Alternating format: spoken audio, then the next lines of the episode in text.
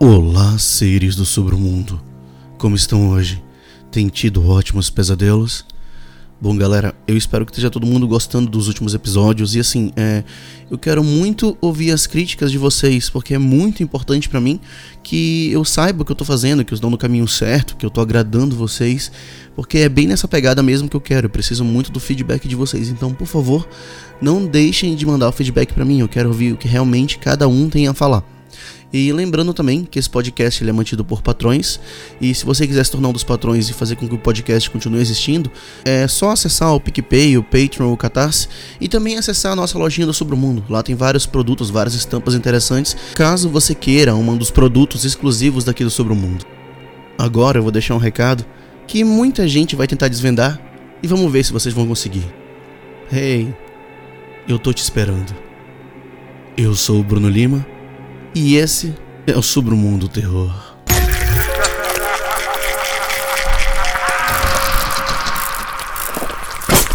Submundo Terror.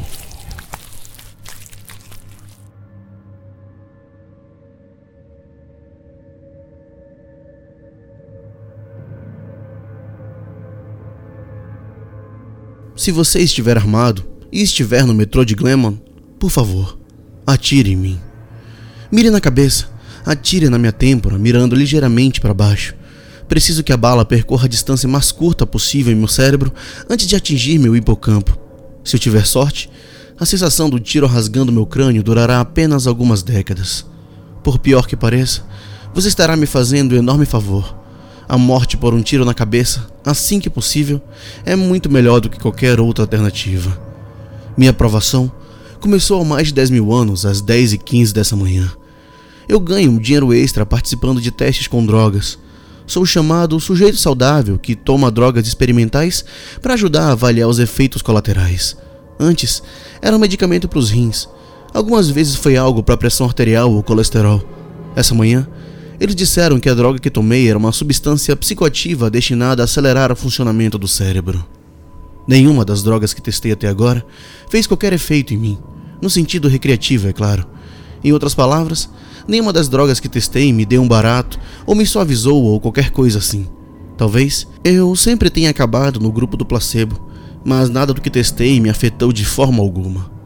A droga de hoje era diferente. Essa merda funcionou. Eles me deram um comprimido às 10h15 e me disseram para ficar na sala de espera até que me ligassem para alguns exames. Apenas cerca de 30 minutos, disse meu assistente de pesquisa. Eu me joguei no sofá da sala de espera e li alguns artigos sobre psicologia que estavam na mesa de centro. Eles não me chamaram a atenção quando terminei de ler, então peguei um jornal e li de capa a capa. Então li um artigo científico. Por que eles estavam demorando tanto? Eu lentamente virei minha cabeça para olhar para o relógio de parede. Eram apenas 10 e 23. Eu tinha lido as três revistas em oito minutos. Lembro-me de pensar que seria um longo dia e eu tinha razão. A sala de espera tinha uma pequena estante com algumas capas duras usadas. Quando me levantei para caminhar até a estante, parecia que minhas pernas mal funcionavam. Não é que elas fossem fracas, elas eram apenas lentas. Levou um minuto inteiro apenas para me levantar do sofá e outro minuto para dar dois passos até a estante. Eu examinei os livros antigos na estante e peguei um exemplar de Moby Dick. Meus braços tinham os mesmos problemas que minhas pernas. Apenas chegar a um pé da minha frente para pegar o livro demorou muito. Na verdade, fiquei entediado só de esperar minha mão alcançar a lombada do livro. Eu me arrastei de volta para o sofá e desabei nele em uma queda em câmera lenta que me lembrou dos saltos de baixa gravidade dos astronautas na Lua. Abri Moby Dick e comecei a ler. Comecei com Calme Ishmael e cheguei até a Rabi jogando seu cachimbo no mar, que era próximo do capítulo 30 antes de me chamarem de volta. Como você está se sentindo? O assistente de pesquisa me perguntou. Eu sinto-me lento. Na verdade, é o contrário. Tudo parece lento porque você está muito rápido. Mas minhas pernas, meus braços, eles estão se movendo em câmera lenta. Seu corpo parece estar se movendo lentamente porque seu cérebro está rápido. Seu cérebro está funcionando 10 vezes ou 20 mais rápido que o normal. Você está pensando e percebendo a realidade em um ritmo acelerado, mas seu corpo ainda está restrito pelas leis da biomecânica. Francamente, você está se movendo muito mais rápido do que uma pessoa normal. E ele simulou um movimento de corrida. Mas seu cérebro está funcionando muito mais rápido agora, que até mesmo sua caminhada rápida parece muito lenta para você. Pensei na minha queda em câmera lenta no sofá da sala de espera. Mesmo que meus músculos tivessem desacelerado, meu corpo ainda reagiria à gravidade da mesma maneira. Mas na sala de espera, até caí em câmera lenta. Os músculos lentos não conseguiam explicar por que a gravidade parecia mais fraca. Meu cérebro estava em overdrive. Foi assim que consegui ler três revistas e os primeiros 30 capítulos de Moby Dick em 15 minutos. Eles fizeram uma série de testes em mim. Os testes físicos eram divertidos. Eles me fizeram fazer malabarismos com três bolas, depois quatro, depois seis, e não tive nenhum problema em manter seis bolas no ar porque elas pareciam estar se movendo muito lentamente. Francamente, era entediante esperar que cada bola se movesse em seu arco para que eu pudesse pegá-la, com minhas mãos em câmera lenta, e jogá-la de volta no ar. Eles jogaram alguns Doritos pro alto e eu peguei com os rachis. Eles jogaram um punhado de moedas e eu contei o valor total antes de atingirem o chão. Os testes cognitivos foram menos divertidos, mas muito esclarecedores. Conclua 50 cruzadinhas em 3 segundos. Resolva um labirinto difícil desenhado em um papel do tamanho de um pôster em 2 segundos. Veja uma apresentação de slides projetadas em 10 imagens por segundo e responda as perguntas detalhadas sobre o que viu. Nessa eu tirei 95% correto. Eles me disseram que medi mais de 250 na escala Knopf. Aparentemente, isso está profundamente na faixa sobre-humana de velocidade de pensamento. Então, eles me mandaram para casa. Isso vai passar em algumas horas, disseram eles. O que vai parecer dias para você? Tente usar os efeitos residuais para realizar algum trabalho. Acompanhe os e-mails do trabalho enquanto você ainda está no modo de ultra velocidade. A volta para casa foi horrível. Foram apenas três paradas de metrô e, em tempo real, levaram apenas cerca de 35 minutos mas no meu hipertempo acelerado pelas drogas, pareciam dias. Dias. Só de sair do laboratório de pesquisa médica para o elevador, parecia que demorou uma hora. Corri para fora do escritório, desejando que minhas pernas me empurrassem mais rápido. Mas as leis da biomecânica me mantiveram prisioneiro. Por mais acelerado que meu cérebro estivesse, eu não podia fazer nada para fazer minhas pernas funcionarem mais rápido. A enorme desconexão entre meu corpo e mente tornava extremamente difícil julgar como e quando desacelerar, virar ou girar meu corpo. Eu tinha basicamente me transformado em um gigante em câmera lenta. Calculei mal a minha velocidade e bati na parede pelo botão do elevador em uma velocidade muito boa. Mesmo que eu pudesse ver a parede vindo na minha direção, eu não conseguia fazer meu dedo esticado para apertar o botão do elevador se afastar rápido o suficiente. Então, eu pressionei contra a parede. Duro a dor era intensa. Se meu cérebro estivesse funcionando em velocidade normal, provavelmente só teria doído por 30 segundos ou mais. Mas em meu estado acelerado, a dor intensa pareceu durar meia hora, 45 minutos talvez. A viagem de elevador foi horrível. Parecia que eu havia passado quatro ou cinco horas apenas descendo os sete andares, sem nada para fazer a não ser olhar para o interior do elevador. Corri para a estação de metrô. Tenho que admitir que essa parte foi quase divertida. Mesmo que meu corpo se movesse em uma velocidade que me parecia super lenta, eu ainda poderia escolher cuidadosamente como e onde colocar meus pés, balançar meus braços e girar meu corpo. Demorou apenas um ou dois quarteirões para me acostumar a ter um cérebro que funcionava duas dúzias de vezes mais rápido que meu corpo. Então, eu basicamente dancei o resto do caminho, torcendo e empurrando entre as pessoas na calçada e me esquivando de carros em movimento com centímetros, também conhecido como minutos de folga. Passei uma hora na minha estrutura do tempo, descendo para o metrô e correndo para a plataforma. Um tédio sem fim esperando os seis minutos para a chegada do trem da linha vermelha. Embora houvesse mais para ver na plataforma do metrô do que dentro do elevador, ainda era extremamente entediante. Eu deveria ter roubado aquela cópia do Moby Dick. O trem de linha vermelha entrou rugindo na estação em câmera lenta. O guincho normalmente agudo dos seus freios foi mudado de frequência por minha mente em alta velocidade para um tom longo e baixo, como um solo monótono de tuba. Não era apenas o guincho de metrô, que estava três oitavas abaixo do normal. Todo o som foi reduzido ao ponto de quase inaudibilidade. As vozes se foram, mudadas abaixo da frequência limite da minha audição. Eu consegui ouvir um bebê gritando no meu vagão do metrô. Seus gritos diminuíram para soar como o canto de baleias. Sons agudos, como as buzinas de um carro e caminhões, saltando sobre buracos, eram rugidos baixos e enlameados como trovões distantes. De volta aos escritórios de pesquisa, eu ainda podia ouvir e me comunicar com a equipe de pesquisa, mas agora a comunicação verbal com qualquer pessoa seria impossível. Os efeitos da droga ainda estavam se intensificando. Passei o que parecia dias naquele maldito trem da linha vermelha. Dias. Ouvir o canto da baleia do bebê gritando e o solo de tuba dos freios, onde as vozes comuns eram alteradas para fora do meu alcance de áudio. Os cheiros não pareciam ser afetados. Nunca fiquei cego pro odor corporal. O fedor dos freios do trem e a mistura de cheiros flutuando pelo vagão do metrô eram impossíveis. Eu finalmente consegui chegar ao meu apartamento. Corri pela minha porta aberta e entrei no corredor da frente a toda velocidade. Foi como uma lenta e relaxante deriva em um rio preguiçoso. Fiquei aliviado por estar em casa. Pelo menos eu tinha coisas que poderia fazer lá. Peguei o livro que estava lendo, Cem Anos de Solidão, e o terminei. Apesar de virar as páginas tão rapidamente que rasguei muitas delas, parecia que a maior parte do tempo que gastei terminando o livro era gasto virando as páginas, e não realmente lendo. Três minutos se passaram desde que cheguei em casa. Tentei navegar na internet e, meu Deus, leva muito tempo para os computadores inicializarem. Mas era frustrantemente lento demais. Horas, aparentemente, para carregar cada nova página em uma fração de segundo para lê-la. Sem artigos em meu feed de notícias lidos em apenas mais de três minutos. Mergulhei na minha pilha de livros, ainda a serem lidos, e terminei mais dois. Mas quatro minutos se passaram. Decidi tentar adormecer os efeitos ainda remanescentes da droga. Infelizmente, seja qual for a parte da minha mente responsável pela percepção, a parte que foi acelerada a hipervelocidade pela droga não é a mesma que governa o sono. Apesar de estar acordado pelo que percebi como dias, meu cérebro físico ainda pensava que eram 13h25. Não estava pronto para dormir. Mesmo assim, tentei dormir. Fui para meu quarto em uma caminhada lenta que pareceu levar mais de 45 minutos pelo meu apartamento e me joguei na cama, preguiçosamente caindo como uma pena no colchão. Fechei meus olhos e fiquei ali por horas e horas. Dez minutos do tempo da realidade antes de desistir. O sono não vinha.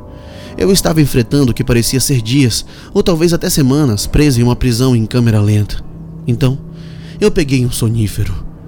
A sensação da pílula e do respingo de água que eu costumava engolir deslizando pela minha garganta era nauseante. Um caroço que bloqueou minha respiração, movendo-se como uma lesma no meu esôfago. Eu li um livro, Dez minutos se passaram, eu li outro. Dezoito minutos desde que peguei o sonífero. Joguei o livro pela sala com nojo da minha situação. O livro girou lentamente no ar, como uma folha sendo soprada pela uma brisa. Atingiu a parede com um estrondo longo e fraco. O único som que ouvi durante o que me pareceram horas. Então, caiu no chão como um chinelo afundando em uma piscina. A força da gravidade não mudou desde que tomei a pílula. As leis da física eram as mesmas. Foi apenas a minha percepção do tempo que se tornou maluca. Isso significava que eu poderia usar a velocidade com que as quais pareciam cair como uma forma de avaliar os efeitos da droga.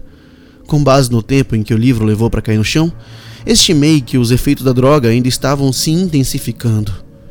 E li uma revista, liguei a televisão.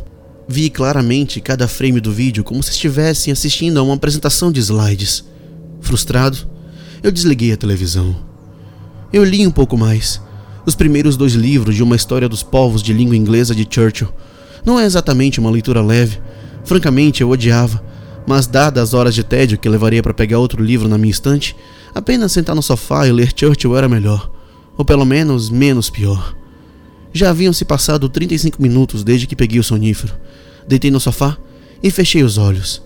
O tempo passou e eu inalei em um processo de horas de duração o tempo passando e exalei por mais horas. O sono não vinha. Eu precisava de um novo plano. Decidi voltar aos escritórios onde me deram a droga. Talvez eles tivessem algo que pudesse neutralizar seus efeitos. Ou pelo menos algo que pudesse me nocautear até que passasse. Saí do meu apartamento o mais rápido possível, levando horas do meu prazo para fazer isso. Eu nem me preocupei em trancar a porta, teria demorado muito. Desci as escadas. É mais rápido que o elevador se você correr. Atravessei o saguão, saí pela porta da frente e fui para a rua. Essas poucas coisas pareceram um longo dia no escritório. Correndo pela rua, dançando e zigue-zagueando entre os pedestres com o que deve ter parecido para eles destreza sobre-humana, desci o primeiro lance de escadas do metrô. Outra hora. Em seguida, para o segundo lance de escadas. Foi quando o sonífero começou a fazer efeito. O sonífero não me deixou com sono, de jeito nenhum. Ao invés disso, deve ter havido uma reação cruzada severa com a droga experimental que tomei essa manhã.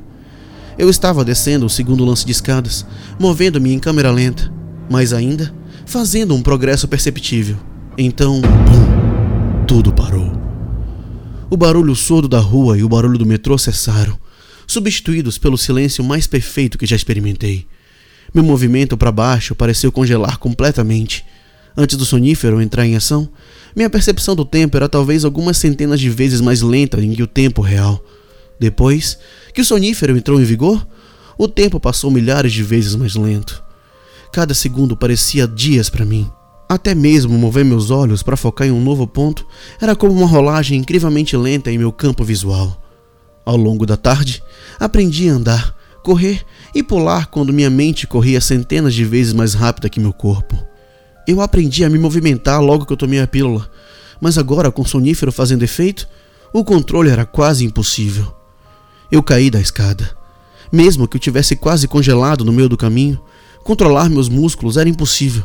Eu comandei meu pé para frente por horas, depois para trás por mais horas, horas tentando ajustar o ângulo do meu tornozelo, depois reajustando quando parecia errado. Apesar desses esforços, rolei meu tornozelo para o próximo passo. A dor não foi mitigada pela lentidão. Horas de tensão crescente do tornozelo dobrado. Os sinais nervosos que enviam dor para o cérebro devem funcionar de maneira diferente dos nervos do meu ouvido. A energia sônica foi espalhada ao longo do tempo, diluída até ser imperceptível. A dor fluiu pelo meu corpo, não diluída pela mudança da minha percepção do tempo. Horas e horas de aumento de peso em meu tornozelo torcido, transformando-se em horas de dor crescente após a queda. Eu lancei para frente, minha mente em alta velocidade, completamente incapaz de controlar meu corpo em baixa velocidade. Eu caí por dias, conseguindo girar o meu corpo o suficiente para evitar que minha cabeça batesse no chão primeiro. Eu finalmente pousei no meu ombro direito. No início, o impacto nem era perceptível, então eu senti uma leve pressão no meu ombro quando ele entrou em contato com o solo. A pressão aumentou, trazendo dor crescente hora após hora. Meu ombro finalmente cedeu, saindo de sua órbita como um puxão nauseante e interminável. Parei dias depois, desabado no chão, olhando para o teto, a dor em meu ombro ainda gritava com a intensidade de um ferimento violento recente. Tive muito tempo para pensar na dor durante aquela queda. Se cada segundo pareciam dias para mim, então cada minuto do tempo do mundo real seria como anos. Mesmo se a droga fosse eliminada do meu sistema nas próximas duas ou três horas, esse pesadelo iria durar séculos. Quando cheguei ao solo, eu tinha um plano. Eu iria de alguma forma chegar à plataforma e me jogar na frente de um trem. Eu me virei sobre minhas mãos e joelhos, dias de meu ombro deslocado, chorando por alívio. Julguei mal minha rotação e rolei de costas. Eu tentei novamente, caindo de cara enquanto tentava descobrir como controlar um corpo que se movia mais devagar do que a grama crescia. Semanas de esforço foram finalmente recompensados com sucesso. Estabilizei em minhas mãos e joelhos. Se ficar de quatro era tão difícil, imaginei que andar ou correr estava completamente fora de questão. Então, eu rastejei. Eu rastejei pelo túnel do metrô.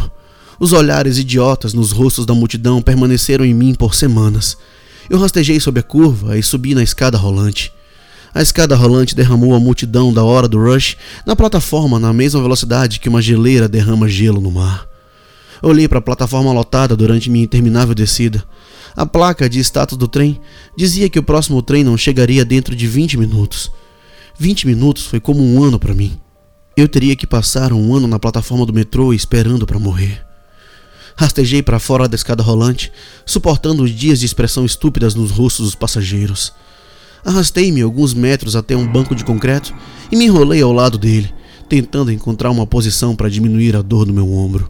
Então, meu problema com o tempo piorou.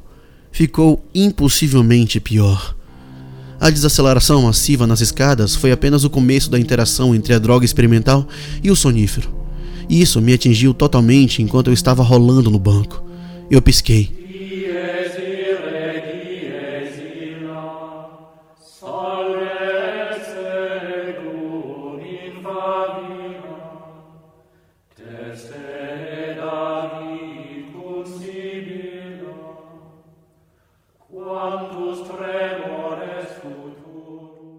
Anos de escuridão se seguiram.